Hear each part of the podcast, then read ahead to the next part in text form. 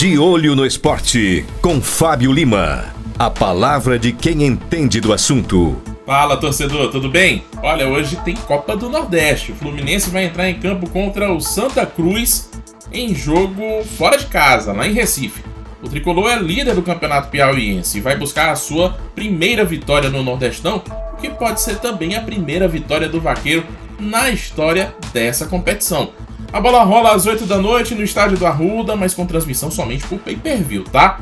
E o Santa Cruz, que ia usar um time misto, é, já tinha anunciado a escalação de jogadores reservas contra o Fluminense, recebeu uma boa notícia. Ontem a Federação Pernambucana adiou um jogo que o Santa Cruz teria que disputar na sexta-feira.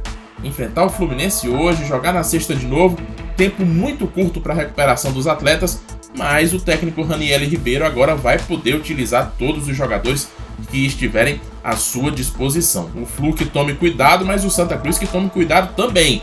Antes do embarque para Recife, o técnico Eduardo do Fluminense comandou um treino fechado, treino secreto. Será que teremos surpresas hoje à noite no estádio do Arruda?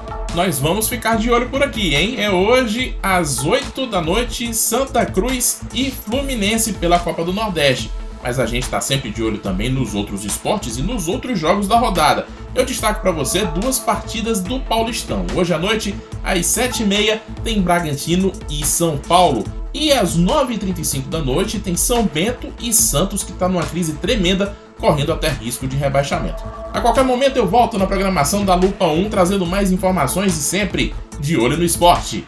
De olho no esporte, com Fábio Lima. A palavra de quem entende do assunto.